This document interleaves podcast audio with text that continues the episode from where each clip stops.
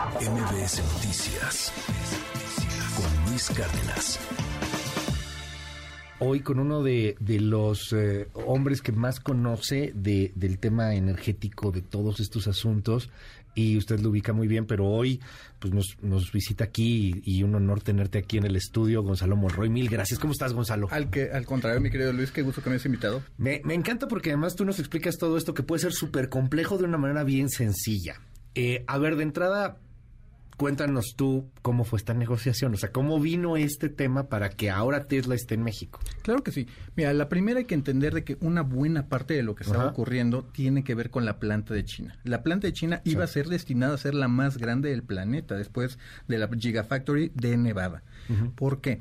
¿Por qué, por ejemplo, ahí no se construyó todo lo que se iba a construir? Precisamente por las restricciones que puso el gobierno de Estados Unidos a tecnología sensible, llámese específicamente SpaceX y Starlink. Starlink lo hemos visto en el desarrollo ahorita de la guerra de Ucrania contra Rusia, o mejor dicho, la invasión rusa a Ucrania, y hemos visto cómo se ha desarrollado en, en este aparato militar. En ese sentido, esa tecnología no podía estar en China. Y aprovechando la coyuntura justamente de eh, las inversiones, en este caso el plan de reducción de Biden, de los incentivos, tiene mucho sentido construir esta planta.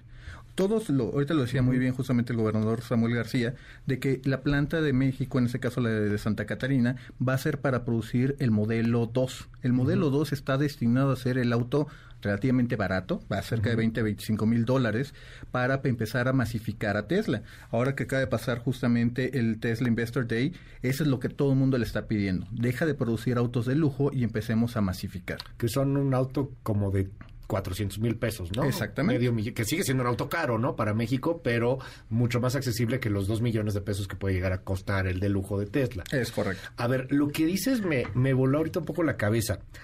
Elon Musk está metido en 80 mil cosas. Una de ellas es justamente el Starlink, que, que es impresionante el Internet y lo puede comprar en México. No estoy haciendo comercial. Tesla, patrocínanos, por favor.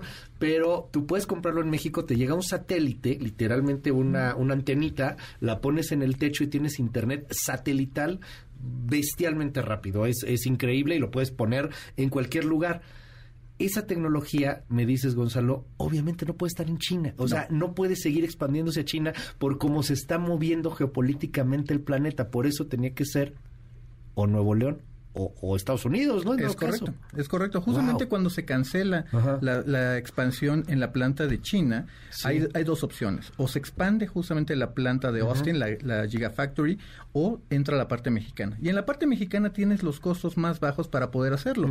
Todo lo que nos platicaba ahorita el gobernador, la interconexión, la, literalmente estar muchísimo más cerca de tus proveedores, eso les va a ayudar a reducir sus costos.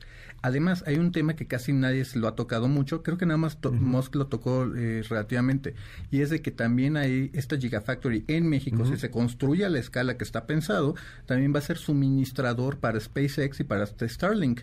Uno de los puntos de lanzamiento más importantes está en Boca Chica, que es prácticamente la frontera México-Estados Unidos, en este caso Tamaulipas, Texas. O sea, no solamente va a ser coches. No, esa es una de los, a ver, nadie está viendo eso. Esa es de las cosas más importantes que casi no está en el radar. Es un tema que no es tan comercial como un auto y, obviamente la promesa de la electromovilidad. Pero México puede insertarse muy bien en lo que son las cadenas de suministro globales de última generación. Este ejemplo ojalá se replique en otras partes con otras industrias, pero es un punta de lanza. Ahora, tenemos honor al lado con los yacimientos de litio. Eh, y también, pues vamos a decirlo, tenemos un gobierno un tanto antiempresarial y, y un gobierno pues que, que está en, en, la tesitura de la nacionalización y los recursos y todo este discurso y la narrativa como la que hemos platicado varias veces del petróleo. ¿Qué tanto puede hacer Elon Musk teniendo al lado los yacimientos de litio? ¿Eso influye? ¿Le, le interesa? ¿No le interesa? ¿Qué ves ahí? Yo te diría que primero vale la pena detener nuestros caballos, incluso hasta los de la narrativa oficial, y hay que entender dónde está el litio mexicano. El litio mexicano tiene un potencial muy grande, muy interesante. Potencial es un, Pero es un potencial, porque hay una razón. Gran parte de lo que estamos viendo en Bolivia, en Chile, en Australia, que son los grandes productores de litio, viene precisamente de los lagos salados. A partir de ahí es donde empezamos a sacar esto y se comercializa, se lleva una fuerza química y todo lo demás, semiconductores, baterías, todo ese tipo de cosas. En el caso mexicano tenemos este litio en arcillas y es una tecnología que no está aprobada en ninguna parte del mundo. A lo mejor somos demasiado buenos y la podemos desarrollar, pero literalmente vamos a tener que eh, ser pioneros de esa tecnología. Llegado esto, necesitamos que sea costo eficiente. Y a partir de ahí, te lo puedo ir adelantando porque es parte de lo que también trató de hacer el, presidente López Obrador de último minuto, era de que Tesla también hiciera aquí la planta de las baterías te lo voy ir adelantando. Esa, esa, esa función, la de las baterías de, de, litio, es lo que hace la Gigafactory de Nevada, muy cerca de Reno. En, así que no era costo eficiente para Tesla construir una nueva planta cuando ya la tiene ya construida. Sí, no tiene caso. Y la otra, eh, que esto también es muy importante porque las narrativas es, es eh, eh, de pronto nos perdemos por detalles así. El litio que tenemos es un litio que tiene potencial. O sea, no lo tenemos. Y, y, es bien distinto porque los otros son de lagos salados, nos dices, y el de nosotros es de arcilla. O sea, está más complicado. No, no se ha hecho en el mundo sacar litio como el que tenemos en México para convertirlo en baterías. Lo entiendo así. Efectivamente, efectivamente. Y, ahí hay un elemento incluso de, que tenemos que detenernos un segundo. Porque incluso ahora todo que ya tenemos al litio MX, a la cual te lo puedo ir platicando, en el 2023 le asignamos cero pesos de presupuesto, no tiene presupuesto, no tiene presupuesto. Y, eh, por ejemplo, su propio director, eh, Pablo Tadei, que ha hecho un buen trabajo tratando de hacer una atracción de inversiones, pero él mismo sabe, él mismo reconoce que para poder hacer algún tipo de asociación público-privada, la que sea, vamos a tener que modificar el tanto el decreto que hizo el presidente López Obrador como la reforma del año pasado. O sea, por ejemplo, si competimos en litio con Chile, ¿no? Si no me equivoco, es uno de los que también son gran, gran productor. Pues no tenemos nada que competir. O sea, no hay forma. Allá sí es, es, de lago salado, no es, de arcilla. Es, de lago salado, exactamente. En el caso mexicano son de arcillas y no se desarrolla esa tecnología en ninguna parte del mundo aún.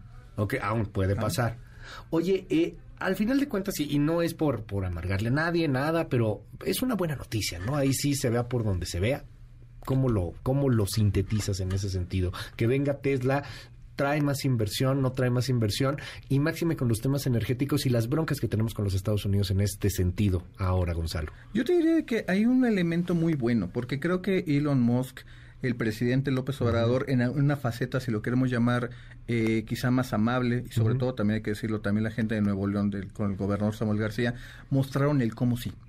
Cómo a pesar justamente de a veces la hostilidad que tiene la política pública federal con respecto a las inversiones, sí se pueden lograr aterrizar esto. O sea, y hay que decirlo con todas sus letras. Esa es la inversión pública, bueno, la inversión privada más grande que ha llegado en todo el sexenio a este país. Ok. Eh, en este cómo sí atrae a más.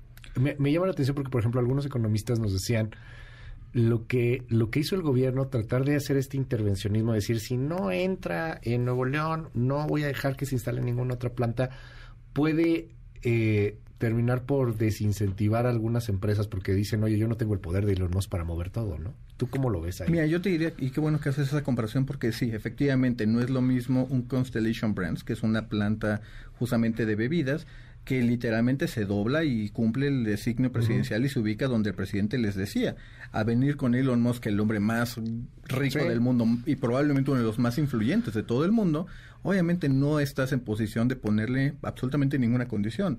Porque si la planta de Monterrey no se daba, era la expansión de la de Austin. Y de todas maneras, Elon Musk iba a seguir haciendo mucho dinero. Sí, claro. Así que en ese sentido yo te diría, hay que entender claramente de que se pueden hacer cosas, hay que entender hasta dónde está este poder de negociación, obviamente generar goodwill con el gobierno, con las comunidades, los, las preguntas que ahora le hacías al gobernador, son preguntas vitales. Hay que ver justamente los problemas de contaminación que tiene el área conurbada de Monterrey ¿Cómo se va a resolver eso? Tesla, por ejemplo, va a tener ahí gran parte de su Gigafactory, va a tener prácticamente todos los techos de paneles solares. Necesita complementarse con otras cosas. ¿Cómo se va a poder ofrecer esto en una mejor calidad de vida para los de Nuevo León?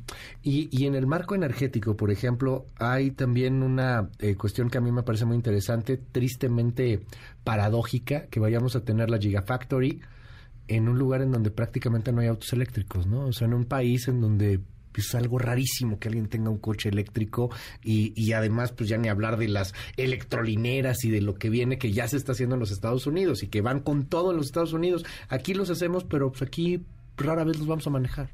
Fíjate, eso es una muy interesante porque yo te diría de que hacia qué mercado estamos hablando.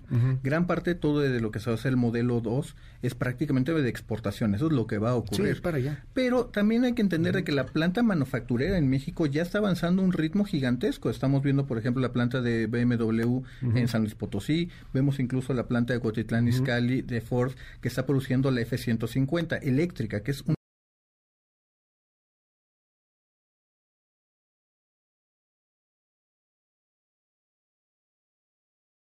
los que sean autos nuevos, muy probablemente se van a empezar a jalar hacia ese lado. Va a haber mucho más incentivos fiscales. Ojalá que aquí tuviéramos la política fiscal y la política económica que acompañara ese tipo de decisiones. Ojalá que fuera así. Gonzalo Monroy, muchas gracias por estar con nosotros. Oye, y te seguimos en tus redes sociales, hombre. Claro que sí. Síganme ahí en, Twitter y en TikTok como, como Monroy en el, en el TikTok es una maravilla. En menos de un minuto entiendes a Gonzalo y te explica un buen de cosas. Gracias por estar aquí, Gonzalo, de verdad. Mil gracias. Al contrario, querido Luis. MBS Noticias con Luis Cárdenas.